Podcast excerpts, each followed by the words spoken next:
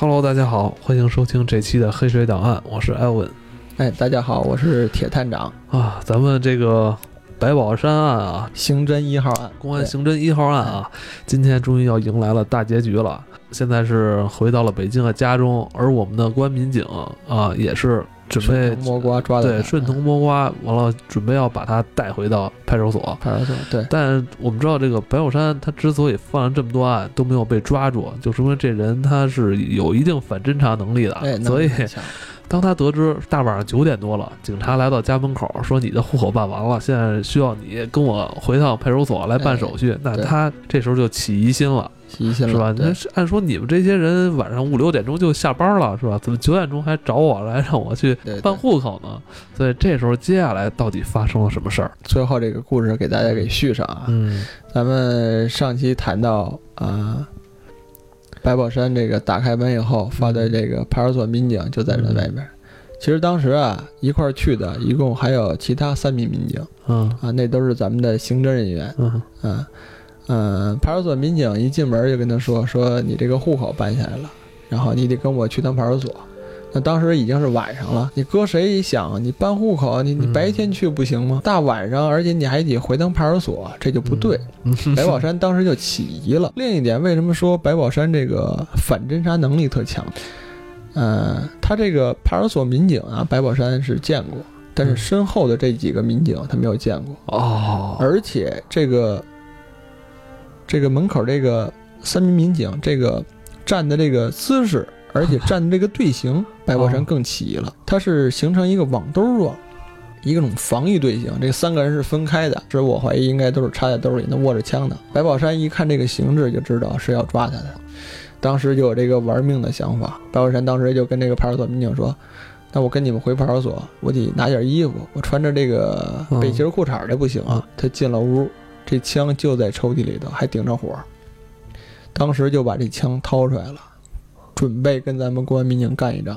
就在这个时刻，当时白宝山的母亲在屋里头，母亲还在家呢。母亲在家，嗯，也就是因为他母亲在，这母亲一一听说这个外头来客人了，一看是派出所民警，说办户口，嗯，就出来问了这么一句，说谁呀？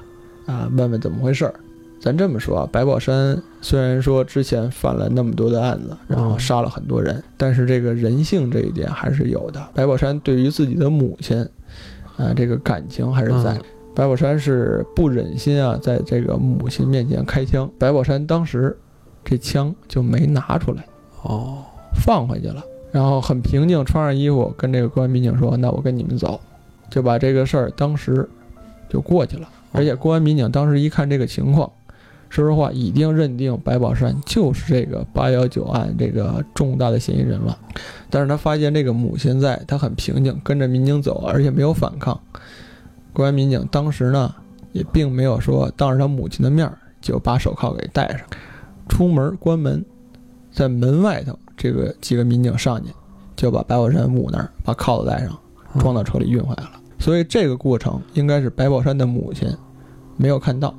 就最后最后，白宝山出门，这个被抓，母亲是没有看到，还是有惊无险啊！哎，有惊无险，嗯，而且这个翻回头来说啊，嗯，按当时这个记录说是去的时候就三四名的民警去，嗯，我觉着可能当时没有太重视，只不过这个新疆当地可能发了一个函，然后各到地区进行一个简单的排查。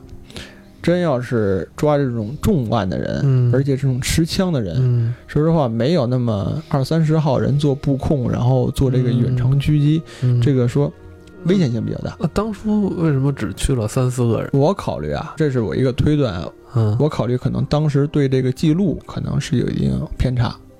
啊，没写那么多人，但是我想后面一定还会有其他的一些公安干警哦，而且包括他老母亲最后又出来，感觉这里边戏剧性很大呀，是吧？很大。但是这个事情真实就是这么发生的哦，的确在这个抓捕白宝山的过程中很平静，白宝山没有进行反抗。抓获白宝山之后，我觉得白宝山就是也是跟在复这个怎么说，在审讯的过程中，其实咱们也有很多话想问他。对对对对，是吧？我觉得这里边还还是有很多细节的，是吧？对，很多细节。呃，好像据说他也是对自己的犯案供认不讳吧？对，供认不讳。这个首先他也抵赖不了了。嗯，为什么呢？因为抓了他之后，即便他不说，公安民警首先要对他的家里头进行一个正常的搜查。嗯，在家里起获了手枪。嗯。还有找到了那一百四十万元的现金，但是那个钱不是那么多了，因为这个后期白宝山把这个钱分给他这个女朋友，拿走了十来万，哎，所以当时应该是拿到了一百三十多万，那也是不少的一笔数目呢。钱有了，枪有了，所以这个事儿当时已经定下来了，嗯，剩下就是白宝山自己的一个供述了，可能一些细节的，哎，他这个说一说。问讯的过程中，白宝山就说到：“我在监狱里头拿人练手，还杀俩呢。”哎，这样才知道监狱在哪哪哪还埋着两个人，这个细节是在被捕之后才知道的。从审讯到最后他被枪决这个过程时间长吗？这个时间并不长，因为他这个证据确凿了，重案，而且证据确凿。呃，经过大约就是不到一年的时间吧，一九九七年九月份左右。这个被抓捕，然后开始立案侦查等等，经历了一段时间，以至于这个高法对这个死刑犯要进行核准的嘛。嗯，呃，最后在一九九八年的四月份，这个白宝山，呃，结束了生命。死刑审核以及这个整个案件的调查，说实话时间并不长，因为。的确，公安民警当时投入了大量的人力物力在干这个事，从上到下都非常重视啊。当时是 全国震惊啊，全国震惊，全国震惊，全国震惊。我在想，就他这样一个可以说冷面的杀手啊，我觉得他，你看咱们看他办的这些案子里边，真是非常的冷酷，非常的无情，直接掏枪就杀，掏枪就干，掏枪就打人。包括他对待他的同伙也是。直接就要拿他最本命的武器榔头。第一集开始讲他的从小经历啊，塑造了他这种人格。对，但是我觉得又有点戏剧戏剧性在哪儿？最后当他被抓的时候，他的老母亲是吧，在场，直接就认罪了，就跟着走了哈。我觉得这也是他这个人物的这个有复杂性的一面哈。这个是在抓捕之后，然后后期。嗯，讯问白宝山，白宝山自己说的，说我不忍心在母亲面前动枪，也不忍心在母亲面前杀人。哎，这个我让他看见，这个在我心里过不去。所以你看这个人吧，是也很矛盾，在在母亲上还是有感情哈。对他对他母亲的感情比较深，这算是他在世间啊。嗯。最亲的人了，因为咱们想他这个，嗯，从之前他说他结过婚，然后有两个孩子，但是你想他这个孩子结婚这段时间，他都是在监狱里头，嗯，所以跟他最亲的人就是他母亲，嗯，而且他母亲好像从小带他的话，也也好像也挺辛苦的啊，是北京北京河北两地还对对来回跑，然后嗯，他是他父母都是这咱们这个首钢的工钢铁工人。哦，他生活在这个首钢大院这块附近嘛，石景山那个地方嘛。哦，哎，所以家庭条件并不很好，按当时的话说，算是落魄了。哦，哎，后期的生活比较落魄，所以，嗯，他抱着一个后期从监狱里出来，是抱着一个必死的决心。哦，他的目的就是，我希望我的孩子还有我的母亲能过上好日子，我死了就死了。所以抱着这种心态。来回归到社会上，所以后期发生了很多的案件。其实，在他服刑的时候，咱们好像也没有对这个人真正摸透哈，咱们还是拿他当一个入室抢劫案的这么一个罪犯来对待的，是吧？没想到他隐藏的这么深，我操！隐藏的太深。服刑一年两年，这个念头就是没有给他打消掉，他出来已经。他在大狱里边待了十几年啊，嗯，十三年的时间。咱们之前也提到过啊，白宝山这个监狱里头认识了一个枪械高手，嗯。在这个案件发生之后，以至于白宝山被捕，白宝山说了，认识这个我这个射击的技能，我这个枪械知识都从哪儿学的。然后咱们公安干警回到这个新安监狱，还找到这个人，当时这个人就在服刑。哦，当时这个通过这个人的叙述啊，说白宝山在狱里头，嗯，跟我聊枪是一方面，嗯，然后他还聊了白宝山自己当时就有这个计划，我出去要干什么？嗯，白宝山自己说呀。说我出去，我干了这个，在监狱里服刑了十多年，我出去一定要报复社会，我一定要找把枪。那他怎么没把这话跟咱们那个狱警说呀？哎，后来啊，咱们公安民警找到这个他这个当时这个说的，哎，才才说的这个事儿，才了解。嗯，所以通过这个他这个狱友呢，咱才把这个整个的这个案件以及白宝山这个心理的这个演变过程，才能能具体的进行一个呃了解吧。嗯，对，你认为就是。白宝山这种性格塑造，他算是一个那种精神上有问题的人吗？是这样，从咱们这个讲点这个呃学科上研究性的东西啊，嗯，这个从心理学角度来讲，人这个心理是分几个层次的，嗯，最初这个层次是生存，嗯，哎，第二个心理层次是温饱，就是我吃喝得满足我这个需求，嗯。第三个层次，最后这个层次是需要自我的尊重以及社会对他的接纳。嗯，咱们想白宝山这个人，嗯，他从小就会有这个心理阴影，家庭条件不好，然后父亲又去世了，嗯，所以他的生存或者说他的温饱都无法进行一个解决。在这个层面上，白宝山的心理已经产生了一定的变化，或者说扭曲也好。哎，他有这个报复社会的这个心理在这儿呢。逐渐逐渐，随着他的年龄，随着他的这个在监狱里头，咱不要以为在监狱里头就是你天天的劳作，然后脑子什么也不想。嗯，说实话，监狱也是一个怎么形容好呢？也算是一个大熔炉，它也是一个社会。嗯，他在里头能接触很多的人，他会了解外面的社会，会了解一些新的犯罪手段。会了解各个地区的人是怎么生活、怎么去犯罪等等这些。嗯，哎，通过这个监狱这个熔炉出来以后，白宝山不管是从他的犯罪技巧上，从他的心理上，都产生了很大的变化。嗯，或者说在手段上是有所提高的，以至于他在一年的短短的时间内，做了十五起案，杀了很多的人。嗯，这都是一个逐渐的过程。等于他从出狱。嗯，到最后他再次被捕，对，这时间其实很短，是吧？很短，也就是一年的时间，一年的时间，一年的时间。他出狱，你想他是九六年的三月七号出狱，啊，这是记录档案都会有的。嗯，一九九八年的四月，人就没了，那时间两年不到，是，对啊，时间很短。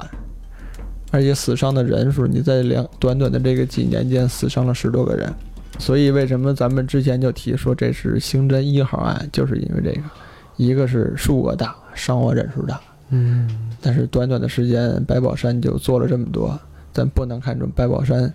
在犯罪这一层面上，他是有一定能力，或者说是侦查技巧啊，这等等。你刚才提到了，这是咱们的刑侦一号案，至今为止，不管是恶劣程度来说，还是这个伤亡程度来说，就还没有比他再厉害的了，是吧？如果说还有的话，那就是前几年这个啊，重庆地区这个持枪抢银行这个这个案件发生。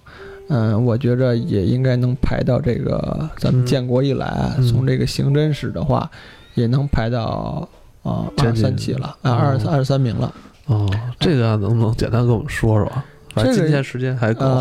这个案子，呃，具体因为这个案子还没有到这个解密的时候啊，因为毕竟有一些相关的这个线索，案发的实录没有发现。嗯，但是这个人，呃，咱们可以大体讲，好像是。呃，也是有一定服役的这个经历，嗯，用枪，哦，他是真正有过这个军队服役经历，有有可能是这么一个人物，因为他用的都是制式的手枪，哦，哎，而且这个身上带两两把枪，哦，而且他这个袭击的过程都是抢劫银行，嗯，就是这个事主从银行取钱出来以后，嗯，他在这个银行里头可能就看见这个人有有现金，拿着包出来。他呢，这个人会化妆改改造这个自己的造型，比如戴假发、戴这个帽子，然后戴墨镜来隐藏自己。被害人从银行带着钱出来之后，上来就是一枪。哦，他是用枪他是手枪，一枪打死被害人之后，拎着包就走。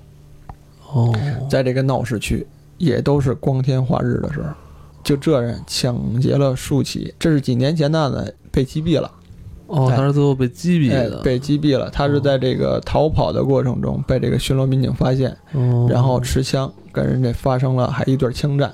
哇哎，被咱公安民警给打死了。因为这个毕竟这个犯人死了嘛，所以有一些这个详细的这个过程，嗯，你这个人死了，你到最后你你问不出来了，你只能通过一个推断。但是这个呃实际的一些资料或者说有一些东西啊，咱们还没有看到。嗯，哎，我想过一段时间吧，可能大家。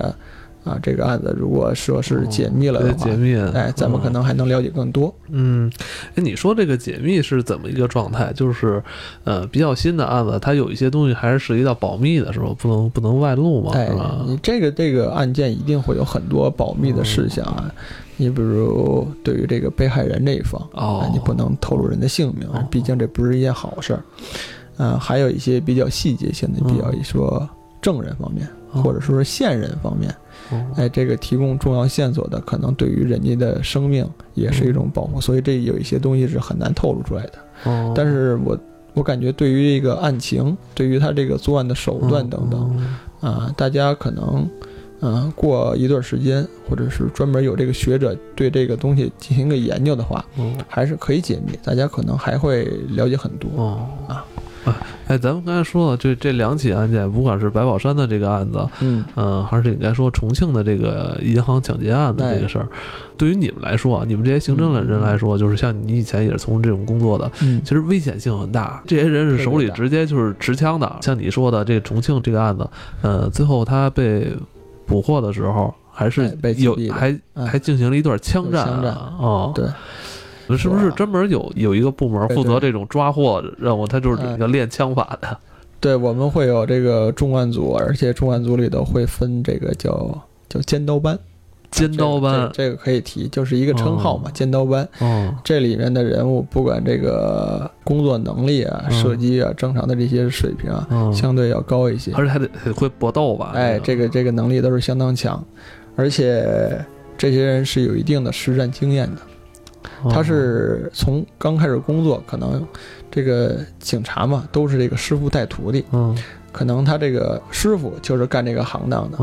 你从警校毕业出来工作，可能你分到这个部门，这个师傅就带着你。哦，然后你自此在这个部门就算扎根了。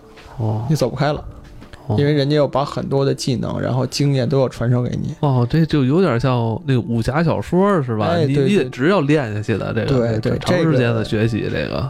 这个因为这个工作不是一般人能干得了的哦，呃，不管是说从心理上啊，还是从这个技能上，你比如射击这个技能，或者说问人这个技能、审讯这个技能，另一个在心理层面上就是你到底能不能接受开枪打人，这个是很难。有人或者说是一个心理的门槛儿，是吧？哎，首先你自己，嗯，在自己这个思想上、心理上，你要过这个门槛儿。嗯，另一个就是你开枪之后，嗯，你要过这个门槛儿，因为你的确，如果你这一枪没打人，那无所谓啊。嗯，真要是打到人了，你可能会面对面的看到这个人。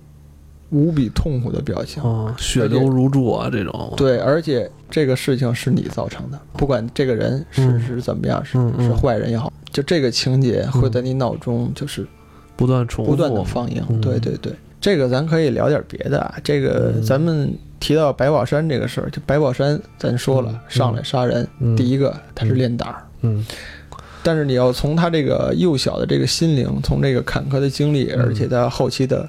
不断的锻炼枪法，嗯，而且他一定有这个打猎的这个环节，这是我一个推断啊。拿到气儿枪，哎，跑到野外去打猎，然后有这个杀戮情节，嗯，所以咱可以推断，白宝山对于杀戮并不很陌生，对于他来说是一个习以为常的，已经习以为常了，嗯，以至于他后期才去。会杀人，这个过程你通过一个推理拖啊，对于逻辑上是说得通的。我给你讲一个故事啊，这个这不能算故事啊，就是狙击手这个职业大家都知道吧？可能很少有人说我是个狙击手各方面，但是的确这个职业是存在的，在这个公安干警里也是有这个狙击手，也有的时候需要远程这个狙击或者是解救人质都能用得上。呃，有一个称谓叫一枪狙击手。什么叫一枪狙击手呢？就是这个狙击手啊，并不是说的那个传的神乎其神，说一枪一命，嗯，就是我打出一发子弹打死一个人。这个一枪狙击手啊，是他可能在不断的训练，得到一个狙击手的称号，在某一天执行任务的时候，开了一枪，打死了一个人，然后这个人，狙击手他在心理层面上可能他的脑中就会不断的涌现，就是他的这个狙击镜里，嗯，看到击毙人这个这个这个画面，这个画面会在他脑中里不断的重复。他开了一枪，可能此生就是他这一枪。等到再执行任务的时候，再看狙这个狙击镜里看到那个目标的时候，他这一枪开不下去了，人就废了。他在心理上过不了这个关，所以有这么一个称号叫“一枪狙击手”，就是他只能执行这一次任务，打完了以后，他再也不敢开第二枪了。你这个心理层面，那你只能去干别的，你可能可能做个什么文职的工作，或者是做一些其他的，但是这个狙击手这个行业他是做不了了。之前那些年练的这些事儿全都没用了啊，就没用了，就废了。这很多是这样，因为现在狙击手这个培养过程啊，它是这样，这个行业不是一般人能做得了的。嗯，就说的就是这一点。是是，肯定不像咱玩游戏似的啊，哒哒哒哒打枪。那你真是到这个咱们在现实中啊，真是你这一枪，你要想到我一枪我就解决掉一个生命的时候，这是一个很沉重的一个心理压力。沉重，对，这个就是会造成很多的人的心理的失衡也好，或者什么的。所以说回来，这个能干刑警能干的都不是一般人。真是好吧，那今天就聊到这儿吧。我们也算是把这个白宝山咱们刑侦一号案给更多年轻的朋友来讲述了一遍吧。聊了很多。其实有关白宝山的一些影视剧啊，还是很多的。我记得好像有电影，有电有电影，有个连续剧。嗯，大家都可以有兴趣可以看一看。这也是咱们建国之后的一个重大的要案，对，也算是算是一个奇案。今天就到这里，我们下一期再见，下次再见。